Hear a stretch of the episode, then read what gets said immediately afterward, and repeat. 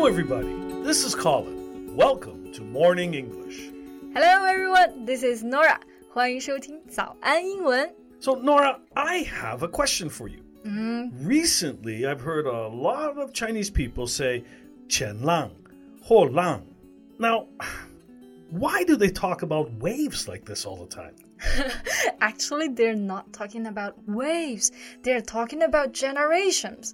就是你刚刚说的前浪啊，其实就是我们说的 preceding generation。preceding 呢，就是在在此之前的 generation，就是一代人嘛。So 后浪 is the upcoming generation. Right, exactly. Upcoming. 即将来临的，就是我们说的后面的这一代了。以前中国老人都喜欢说 ，each upcoming generation is worse than the preceding one，、就是一代不如一代。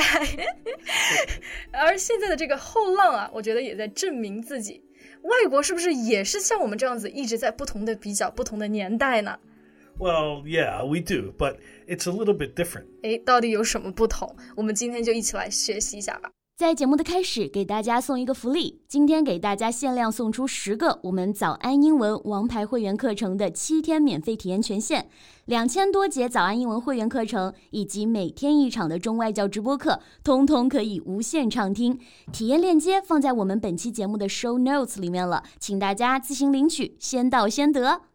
So Colin, tell me, what's the difference? Well, first we have um, well a different way to divide the generation cohorts. Cohorts 其实就是指的生活在同一个年代的人，那这是一个术语啊，有点像这个 generation，但我们一般把这一群人都认为他们有共性，所以啊就叫做 cohorts。比如说八零后、九零后、零零后，对吧？ Yeah, you classify the cohorts as the 80s, the 90s, or the knots. You know, Knots knots. Oh, oh. 啊 Knots. ，so 零零后其实是 knots。 Yeah, knots. 是的，那如果我们其实一般说这种几几后啊，就在后面加一个 s 就好了。比如说我是一个九零后，就是说 I was born in the nineties。不过一般国外是不是就不是这样子比的呀？八零后、九零后。 No, no, no. We, we we have a different naming system. Um, first, for people who were born between 1940 and 1960 or so, uh, they're called baby boomers. Baby boomers，婴儿潮，对应的其实是四十到六十年代的人。Boom 呢是快速增长，so baby boomers mean in that period you suddenly have so many babies. Yeah, yeah, you're exactly right about that. They're they're named baby boomers because there was a boom of births after World War II. 嗯，I got it. So after the baby boomer, the next generation is called Generation X. X 是不是这种数学里面用到的 X？So what feature do they have？ Well, they they are just great. They were born between 1960 and 1980 or so, and, and they grew up at a time when technology was really advancing quickly. So many, and well, I would say all of them, are resourceful and logical and good problem solvers, and of course, very handsome as well. 哇哦，你这里刚刚用了好多的好词呀。那一个是 resourceful，就说这个人足智多谋；logical 就是有逻辑的；and problem solver 就是说很会解决问题的人啊。那 我猜一下，你刚说这么多话，是不是在夸你自己？Are you a Gen X？ Don't forget handsome, very handsome. Oh yes, handsome，非常 That's right, 英俊。 that's right. And, and, and yes, I'm a Generation X. That's why I mentioned all those good qualities. Ah, no wonder. All right，那接下来啊，我想要听我的好话了。I want to talk about my generation. Oh, yeah. Okay, then we have uh, the millennials.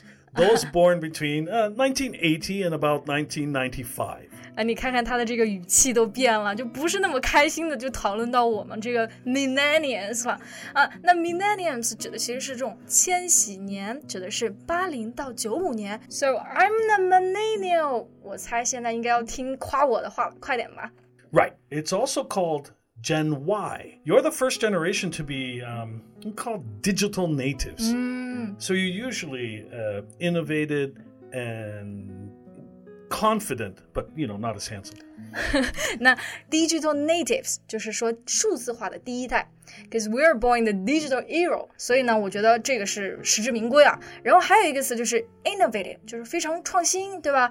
We invented so many things, you know, live streaming and such. Yeah, but in media, um, they report that some of you you know you lack money management skills spending all your money uh, uh, when you should be saving for a house or avocado toast What? Spending all the money on the avocado toast，把钱都花在了这个牛油果吐司上，这这整个就是在讽讽刺我们不买房、不存钱买房，反而花钱在不正经的事上，而且还说我们没有金钱管理能力，这我就是不服啊！嗯，我就只能说一句话：OK，Boomer。 well, well put there look this is a phrase um, young people use to reply to any old man or woman really who says mean words to describe the young and you know the older guy doesn't really have to be a boomer it can work to just anybody who's older Yeah, so that's why I said okay boomer to you, although you're not a boomer, right? Baby boomer. 呃，那是所以啊，我们其实只要是任何一个带有一点点偏见、对年轻人有偏见的老人，他对你说这种话的话呢，你就可以跟他说 okay boomer，就是好啦，老古董。 Yeah, okay, boomer implies that the older generation they just misunderstand the young. Uh, you're not lazy, and uh, you're not just addicted to your phone. Right, you get me. But let me guess. We have Gen X and Y. Then the next generation is called Gen Z. Bingo. We also call them iGen uh, because they grew up in the age of the smartphone, you know, and especially the iPhone. I see，出生在这种零九五到零五年就叫做 Gen Z 或者是 iGen。那他们有什么特征呢？ Well, they're always um, energetic, uh, confident, ambitious. 嗯，刚刚还是用了不少的好词的啊、也这个 energetic 有活力的，对吧？confident 充满了自信。最后一个 ambitious 有雄心壮志的。I feel even passionate just hearing those words. Me too.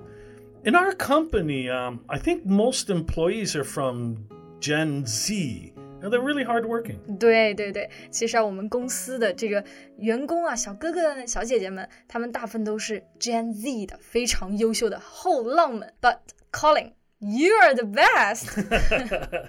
Right. 最后一个要讲的呢，其实就是真正的后浪的后浪，应该是还很小的小朋友们，就零五后的 baby 们，他们叫做 Gen Alpha. Gen Alpha。 Yeah, yeah. So uh, they just decided to go through the alphabetic chart and start from the beginning. 好吧，真的是太直接了，又从字母 A 开始命名了。不过这一代人到底有什么特质啊？他们要再长大一点才能知道了，毕竟都会是 Millennials 和 Gen Z 的小孩了。 Absolutely. Uh, they're those kids of the um, millennials and Gen Z. So I'm quite looking forward to finding out. Yeah, me too. 嗯，Let's see。好，那么今天呢，我们的讨论就到这里结束啦。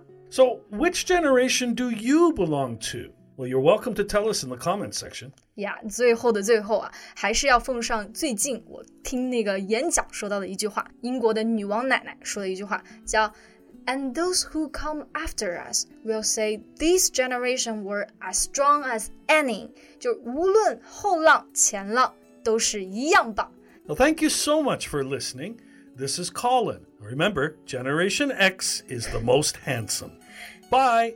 This is Norah. Remember, millennials are the cutest and most beautiful and most creative right, ones. Right, right, right, right. See you next time. Bye. 今天的节目就到这里了。如果节目还听得不过瘾的话，也欢迎加入我们的早安英文会员。成为会员，您就可以无限畅听我们每天一场免费的中外教直播课，以及两千多节原创系统课程了。今天我们限量送出十个七天免费试听权限，试听链接放在我们本期节目的 show notes 里了，请大家自行领取，先到先得。This podcast is from Morning English. 学口语就来早安英文。